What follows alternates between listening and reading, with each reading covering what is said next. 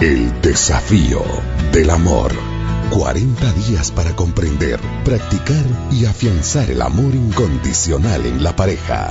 El desafío de hoy. Día 9. El amor causa una buena impresión. Quizá te parezca intrascendente hablar sobre la manera en que saludas a tu cónyuge todos los días, pero esta pequeña acción tiene una gran importancia.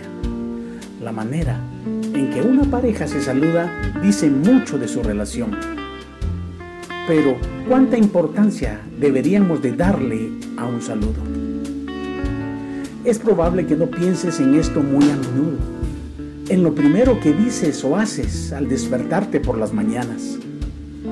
Un saludo amoroso puede bendecir a tu pareja por medio de lo que ve, escucha y siente Piensa en la forma que saludas.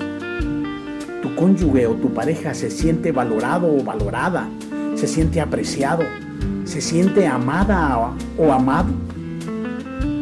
Recuerda, el amor es una decisión, así que decide cambiar tu forma de saludar y elige amar.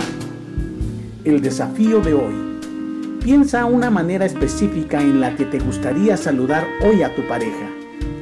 Hazlo con una sonrisa, con entusiasmo. Luego decide cambiar tu forma de saludar para reflejar el amor por él o por ella.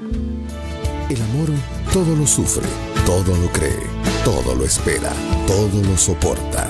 El amor nunca deja de ser. Primera de Corintios 13.